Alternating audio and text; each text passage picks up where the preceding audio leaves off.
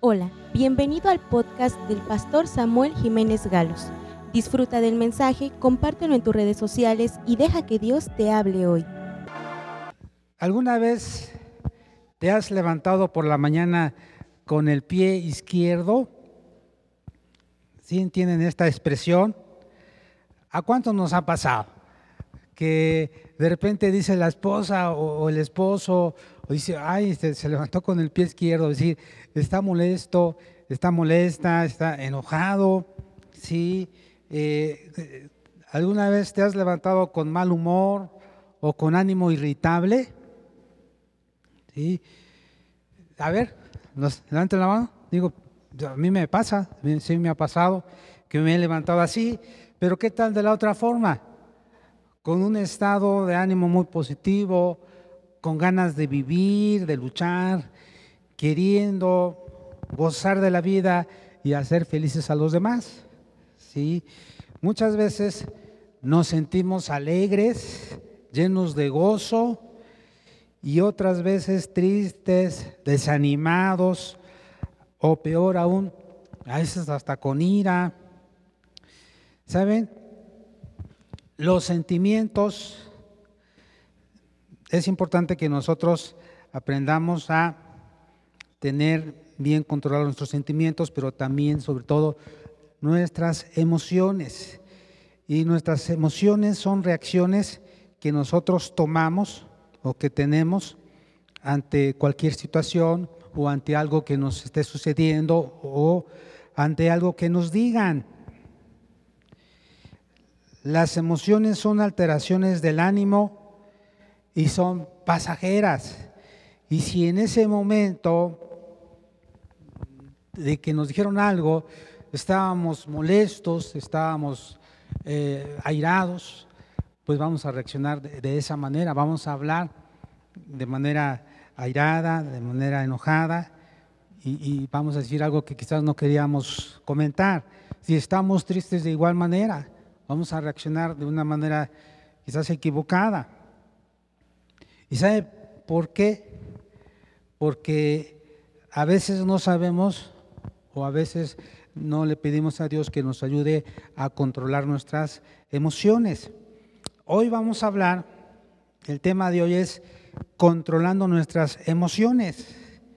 Fíjese, es muy importante, así es que vamos a tomar nota. Fíjese que hay tres tipos de personas. Bueno, hay diferentes tipos de personas, pero podemos eh, eh, agruparlas en tres. Eh, un tipo de personas son las que de todo se sienten. Son muy sensibles en ocasiones por los cambios físicos, está creciendo, está en la pubertad, está en la adolescencia y a veces sí debemos de tener de ser sabios, ¿no? A veces tenemos de tener cuidado cómo, cómo hablamos, ¿no? A veces por los cambios hormonales, más en las mujeres, eh, en ocasiones también eh, por otras situaciones que se dan, por ejemplo, en el caso de, las mujeres, el embarazo, la menstruación, la menopausia, en el caso de, los varones, pues también la andropausia, eh, pues la adolescencia, algunas otras más etapas en la vida. Entonces, a veces están las personas en, esa situación y no es que siempre estén así, sino eh, quizás por ese tipo de, cambios en su vida eh, se encuentran más sensibles eh, en ese momento a sentirse así. En Puebla, en la ciudad de Amozoc, ahí venden jarritos, venden cazuelas y cuando tú las tomas y de repente las pones, pero no tienes, no tienes cuidado, ¿sabes qué pasa? Eh, de repente ya se estrellaron, de repente ya se, se, rompieron y en Puebla hay una expresión que dice, pareces jarrito de Amozoc, de todo te sientes. Entonces, eso suele suceder. Hay otro tipo de personas que son las que no les importan los sentimientos o las emociones de los demás son las que se dejan guiar por sus impulsos emocionales. Son las que dicen, pues a mí no me interesa lo que piensen o a mí no me interesa cómo se sienta o, cómo vaya a reaccionar. A veces dicen las cosas sin pensar o hablan o hacen las cosas y ya después este, están pidiendo perdón o ya después este, eh, se dan cuenta de que quizás la regaron y ya, este, ya es demasiado tarde. ¿no? Entonces ese es otro tipo de personas. Y tenemos las demás que han aprendido a controlar sus emociones y sentimientos andando en el Espíritu y permitiendo que Dios vaya cambiándonos. Sobre este tipo de personas son las que nosotros queremos ser, son las que Dios quiere que nosotros seamos. Y fíjense que las emociones están muy relacionadas con el corazón y no debemos anularlas, ya que seríamos como robots o como personas muy frías. Y Dios no nos hizo de esa manera. Nosotros tampoco debemos dejarnos dominar por las emociones, sobre todo cuando son emociones negativas. Las emociones, hermanos, normalmente son pasajeras y por muy intensas que sean, deben ser sometidas a Dios. Debemos de, someternos a Dios a través de su palabra, a través de la oración, y deben ser conducidas por la palabra de Dios. A veces es un reflejo que nos hace falta orar más, nos hace falta estar en la presencia de Dios, leer la Biblia. Porque yo sé que varios de ustedes, si no es que todos, todos, todos, no tenemos la intención de lastimar a las personas que nos rodean. Yo sé que el esposo no tiene la intención de lastimar a la esposa o que se lo haya propuesto, pues voy a hablarle fuerte, voy a hablarle duro, voy a gritarle, porque así me gusta. No, yo sé que no. Yo sé que, la esposa también no, no se propone este, lastimar al esposo o, irritarle tampoco. También como padres, no, esa no es la intención lastimar a nuestros hijos, que se sientan mal, que se sientan que, no son amados, que no son queridos, o que nada más vemos sus errores y no vemos las cualidades, las virtudes. Pienso que no. También los hijos, eh, eh, yo sé que cuando a veces eh, hablan con sus padres o les dicen algo o, les, quieren mostrar, enseñar o, contar algo, no, no están pensando que es para que sus padres reaccionen negativamente, que se enojen, que se molesten, que, les griten, o que, o que se entristezcan, o que se pongan a llorar. No, yo pienso que, que la intención es, es, es sana, no, no, nosotros no pensamos en dañar a las personas, pero desafortunadamente en la manera de hablar y en la manera de decir las cosas, lastimamos a las personas. Y Dios quiere que seamos hombres y mujeres sabios. Dios quiere que nosotros tengamos un control en todo lo que nosotros hagamos, en todo lo que nosotros digamos.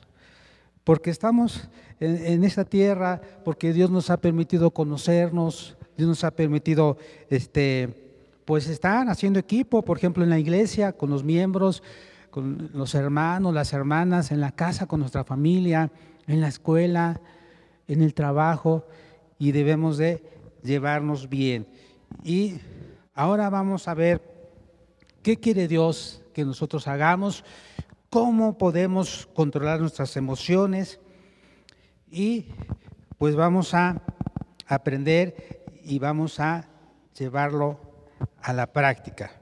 Bueno, debemos entender entonces que las emociones están muy relacionadas con el corazón. Así es que dice la Biblia en segunda de Timoteo 1:7, porque no nos ha dado Dios espíritu de cobardía, sino de poder, de amor y de, dominio propio. Cuando habla de dominio propio, a veces solamente lo enfocamos a no tener miedo, a no tener temor, pero no solamente puede ser enfocado a ello, sino también a no enojarse cada rato, a no perder los estribos, a no airarse, a no gritar, a no también entristecerse cada rato, a no llorar. Porque hay personas que de repente ya las vemos llorando y le decimos, oye, ¿por qué lloras? Ay, es que pasa esto. Digo, pero no tienes que llorar. Eh, en ocasiones está bien, puedes llorar, te puedes, eso te puede ayudar, pero no todo el tiempo vas a estar llorando. La solución no está en llorar, ¿sí? Como en una ocasión alguien decía, no le llores a los problemas, llórale a Dios. Dios es el que tiene la solución. Entonces, no, no tienes que estar llorando todo el tiempo, tampoco debes estar enojado todo el tiempo, o que diariamente estés enojada, enojado, dice, oye, que pues algo está pasando. ¿Sí? Ya sea niños, jóvenes, adultos, debemos de tener un dominio propio. ¿sí? Entonces, hay quienes tienen temor y están pensando, eh, ya sea en cosas malas, ay, este, y si se muere, este, y si este, le pasa algo a mi hijo, y si allá donde está va a viajar, y si y ahora que va a viajar este, en vacaciones, y si se accidenta, y si algo le pasa, entonces están con ese temor. Entonces Dios quiere que tengamos dominio propio, que nuestras emociones sean, sean controladas. Y solamente Dios puede controlarlas y nosotros también pedimos que Dios controle nuestras emociones, pero también nosotros debemos de actuar sabiamente. Debemos decirle que Dios nos ayude a poder tener sabiduría. Fíjense, algo muy importante entonces, ¿qué hacer para controlar nuestras emociones? Debemos de tener dominio propio. Debemos decir, Dios, contrólame. No quiero estar así todo el tiempo. Yo, yo soy un hijo tuyo y yo quiero tener gozo, paz, alegría. Yo no quiero tener tristeza todo el tiempo, yo no quiero estar llorando, yo no quiero estar afligido. Dice, primeramente entonces, vamos a pedir al Espíritu Santo que controle mis emociones, que controle mis sentimientos. También vamos a ver lo que dice Proverbios 12, versículo 18. Dice, hay hombres cuyas palabras son como golpes de espada, mas la lengua de los sabios es medicina. ¿Sí? Hay, este, hay personas que hablan con palabras hirientes, palabras que lastiman a otros. ¿sí? Como acá dice, hay hombres cuyas palabras son como golpes de espada, mas la lengua de los sabios es medicina. ¿Qué significa? Que tenemos que decirle a Dios, ayúdame Señor a, a, tener sabiduría, cómo hablar, ayúdame a no decir palabras hirientes. Hermanos, de la misma manera como mencionábamos hace un momento, a veces no sabemos en qué situación está la otra persona, en qué etapa, eh, eh, cómo está ese día. Y lo que tú le dices a una persona, tú le, dices algo, quizás esa persona está bien, su ánimo está bien y, no lo va a tomar mal. De repente le dices algo a alguien y por su estado de ánimo, por su situación que está viviendo, ya se lastimó. Y dice, pero te quedas así, pero es que solo dije esto. Entonces, ah, es que eh, cada persona reacciona diferente en base a su situación en que esté viviendo. Entonces uno debe decir, Señor, ayúdame, dame sabiduría. Y siempre lo decimos, ¿no? Lo que para uno funciona, para el otro no. Es decir, incluso hasta con los hijos. Hay hijos en los cuales uno tiene que ser más duro, más estricto, en la manera de hablarle. Hay otro que, que habla, con, se escucha con palabras, que atiende. Son diferentes. Así también las personas. Hay quienes a lo mejor se motiva más o hace las cosas si tú la animas, si tú le hablas bien, con amabilidad, con amor, pero hay otras que no, hay otras que así no entienden, entonces tienes que ser más duro, a lo mejor hasta con amenazas, a lo mejor hasta diciéndole lo que tienen que hacer o lo que va a pasar, si no lo hace, es como reacciona. Entonces, debemos decirle, Dios, dirígeme, ¿cómo actuar en este momento? Para que no se lastime la persona, porque repito, nuestra intención no es herir, Pero si alguna persona mm, actúa de esa manera, entonces debe de pedirle perdón a Dios para que no sea así. Entonces, número uno, pedir al Espíritu Santo que controle mis emociones. Otro punto, evitar palabras hirientes. La Biblia dice que nuestras palabras sean sazonadas con gracia para sean sabias, sazonadas con gracia para, para que la gente que escucha pueda dar gracias a Dios, pueda glorificar a Dios. Entonces, pidámosle a Dios siempre, Señor, que cada vez que hable sea para edificación, sea para bendecir a otras personas. En Mateo capítulo 7 nos dice lo siguiente, Mateo 7, 12.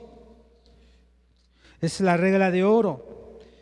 Dice, así que todas las cosas que queráis que los hombres hagan con vosotros, así también haced vosotros con ellos, porque esta es la ley y los profetas. Esta es la regla de oro. Tratar a otros como queremos que nos traten. Ese sería el siguiente punto. Debo de tratar a otros como quiero, como quiero que me traten. Es decir, si no quiero que me, que me hablen mal o que, o que se burlen de mí, pues yo tampoco me voy a burlar de ellos. O voy a tratar de hablarles con palabras eh, sabias, con palabras que me pueda entender. A lo mejor si yo digo algo, quizás mi intención no era lastimarlo, pero quizás lo malinterprete.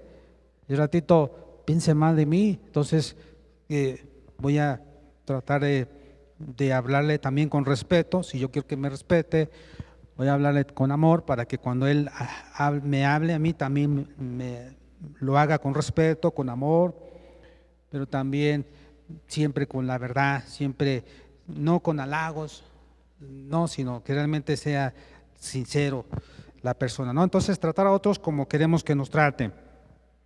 En Santiago capítulo 3, Santiago 3, 2 nos dice lo siguiente, porque todos ofendemos muchas veces. Si alguno no ofende en palabra, este es varón perfecto, capaz también de refrenar todo el cuerpo. Y aquí nos habla de la lengua en este pasaje. Entonces, Debemos de decirle, Señor, ayúdame a pensar antes de hablar. Ese es el otro punto, pensar antes de hablar. Porque hay mucha gente que habla y después piensa en lo que dijo, pero debemos de pensar antes de hablar. Debemos decir, Señor, ayúdame a pensar antes de hablar. Y no hablar y después pensar. Pero también hay otro tipo de personas, que aquellas, aquellas que solamente hablan por hablar. Ahora sí que Dios nos dio pues la boca para hablar y nada más hablan por hablar y aquellas que hablan para decir algo, ¿no? Es decir, aquellas que dicen algo solamente por hablar y aquellas que hablan para decir algo, algo edificante, algo que cuando hablan las otras personas dicen, a ver, guarda silencio, es que estoy escuchándolo estoy escuchando lo que dice él, está muy interesante. Entonces debemos ser ese tipo de personas. Que hablemos para decir algo edificante, algo que ayude, algo que sea de bendición y no hablar o decir algo solamente por hablar y que después nos sintamos mal y decimos, Dios mío, perdóname porque ya dije de más o ya hablé mal de la otra persona o, ya la critiqué. Y entonces sí es importante eh, a veces tenerlo siempre presente. No debo hablar mal de otras personas y más cuando no está. Entonces, eso va a ayudar. Pensar antes de hablar. Bueno, vamos a, a continuar. ¿Sí? Amén, hermanos. ¿Estamos aprendiendo? Seguimos entonces. Bueno, otra cosa también importante y que se puede retomar, Santiago 1.5 Dice, y si alguno de vosotros tiene falta de sabiduría, pídala a Dios, el cual da a todos abundantemente y sin reproche le será dada. El siguiente punto es pedir sabiduría de Dios para hablar. Necesitamos la sabiduría de Dios para decir cosas buenas, pero ¿saben qué? Para el saber cómo decirlas, porque a veces batallamos en eso. El problema no es lo que dices, el problema es cómo lo dices. Y si lo dices con un tono enojado, enojada, pues ya la otra persona ya se sintió. Y después dices, pero es que solo le dije así, ah, el problema fue cómo lo dijiste. Es que quizás lo dijiste enojado. Y, si se lo hubieras dicho de otra manera, a lo mejor lo hubiera pensado diferente. O no, lo hubiera, no se hubiera sentido tanto. Entonces, creo que es muy importante decirle, Dios, ayúdame, dame sabiduría cómo decirle a esta persona. Porque quizás a la otra le dije esto y al contrario, le se puso contento, me lo agradeció, pero a esta persona se sintió, entonces digo, Dios mío, ayúdame a, ver cómo le puedo decir. Entonces, pedir a Dios sabiduría eh, para cómo decir las cosas, pero especialmente, o sea, qué decir y cómo decirlas, ¿no? Fíjense, hay otra cosa, y la encontramos en Proverbios capítulo 4, Proverbios 4, 23. Sobre toda cosa guardada, guarda tu corazón, porque de él mana la vida. Entonces, el siguiente punto sería guardar nuestro corazón. ¿Qué significa?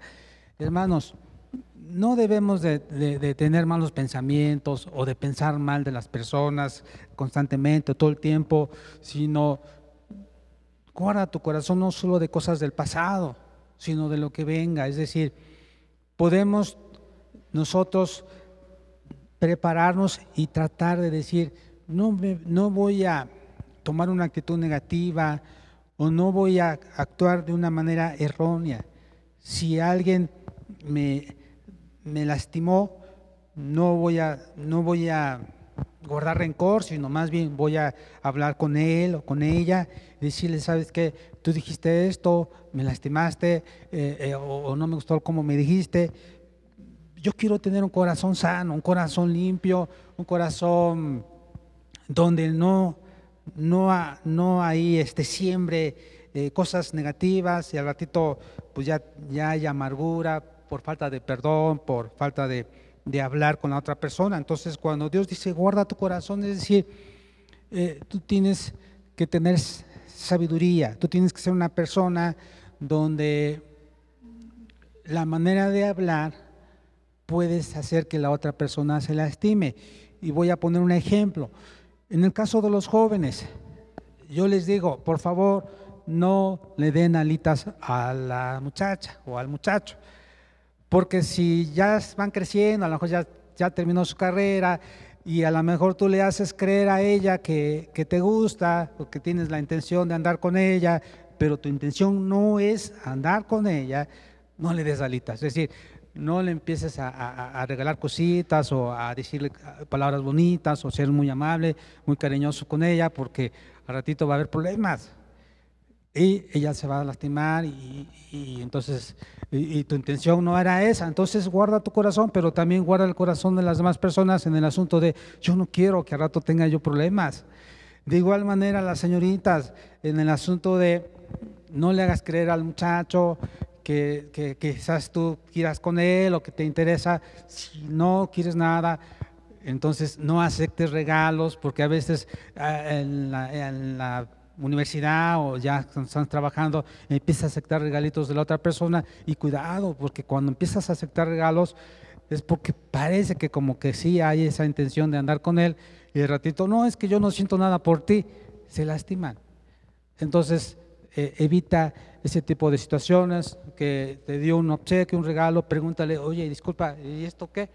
Ah, no, no, no, es, es un regalo solamente. No, pero es que no es mi cumpleaños, no es nada. Este, ten, ah, este, pero no, quédate, no, no, no, este, mejor regálaselo a otra persona, yo así, eh, así está bien, mira, no, no, es que no es mi cumpleaños, o sea, no, no le veo el caso. ¿Sí me explicó?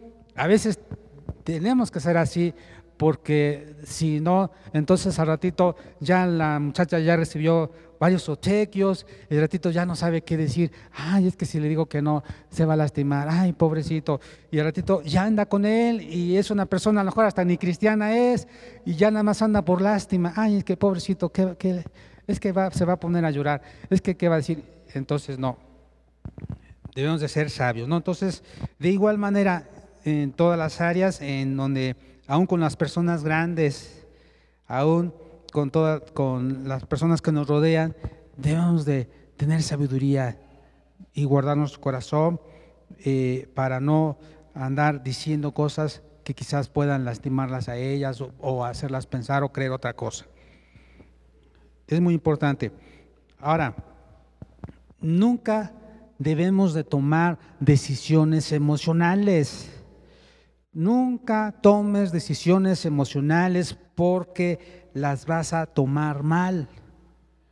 Si estás triste y tomas una decisión estando en, esa situación de tristeza, la vas a tomar mal. Ay, es que yo ya estoy muy triste porque estoy lastimada, porque esta, yo veo que, que, esta, eh, que mi esposo no cambia, o no veo que mi esposa cambie. Ay, no, yo creo que mejor nos vamos a separar. Ay, es que yo veo que esto... No, no, no, vas a tomar mala decisión. Para empezar, como cristianos, nosotros no debemos de pensar en, la, el divorcio, en la separación, más bien en la reconciliación, en el perdón. Pero hay gente que toma decisiones emocionales eh, eh, estando triste.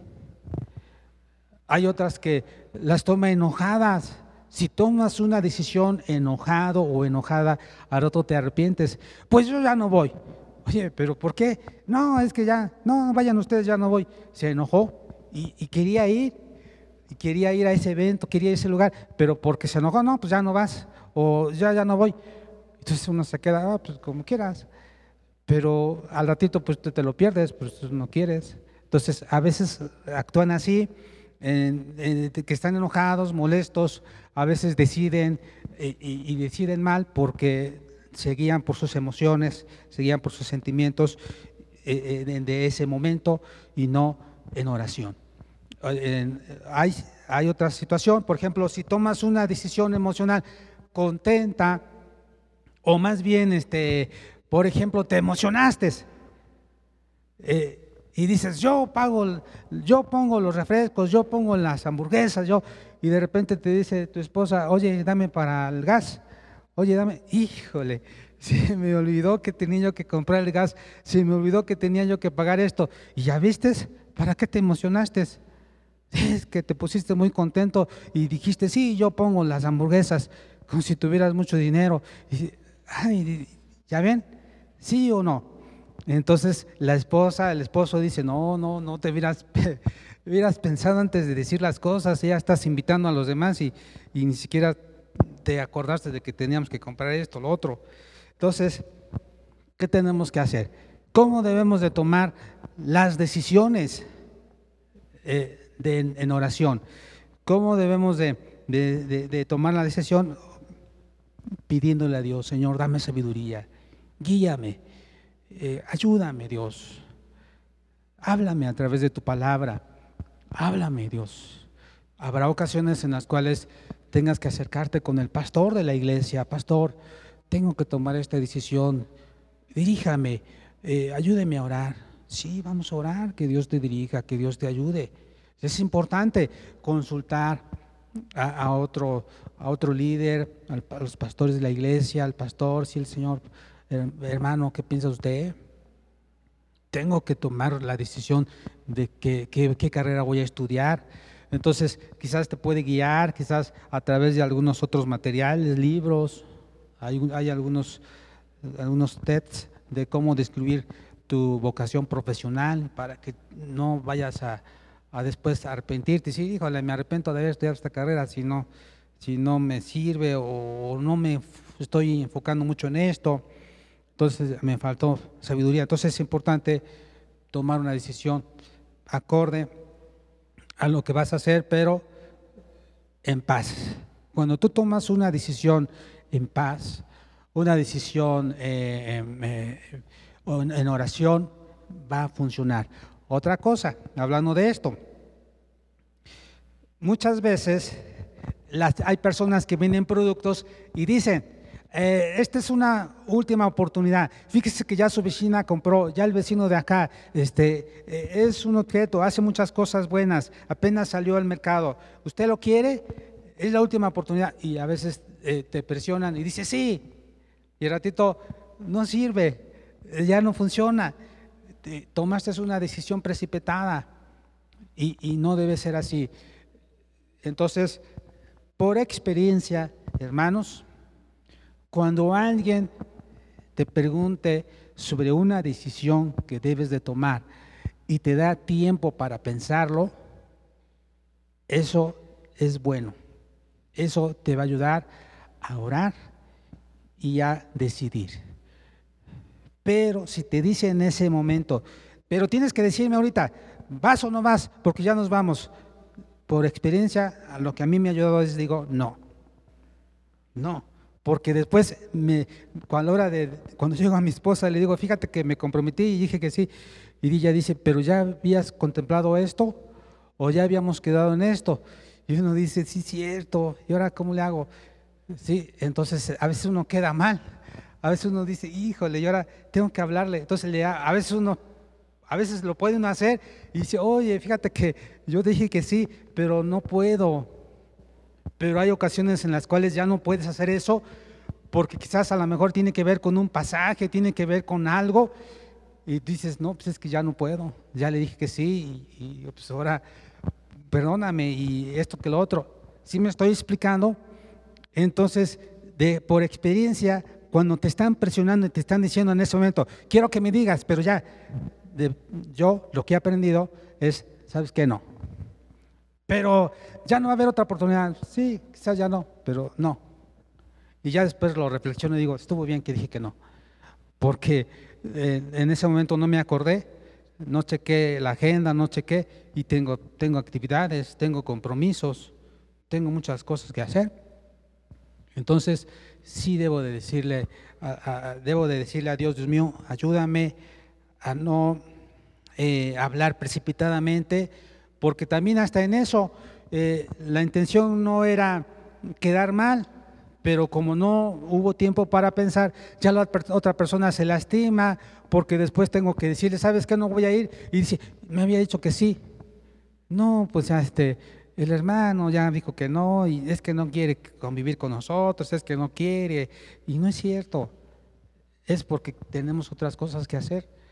Entonces, debemos de decirle a Dios que nos ayude. Hermanos, somos seres humanos. Dios cada día nos va moldeando. La Biblia dice en Filipenses capítulo 1, Dios dice en su palabra que la obra que empezó en cada uno de nosotros la va a seguir perfeccionando. Ahí dice versículo capítulo 1, versículo 6, estando persuadido de esto, que el que comenzó en vosotros la buena obra, la perfeccionará hasta el día de Jesucristo. Así es que yo les invito a ponerse de pie.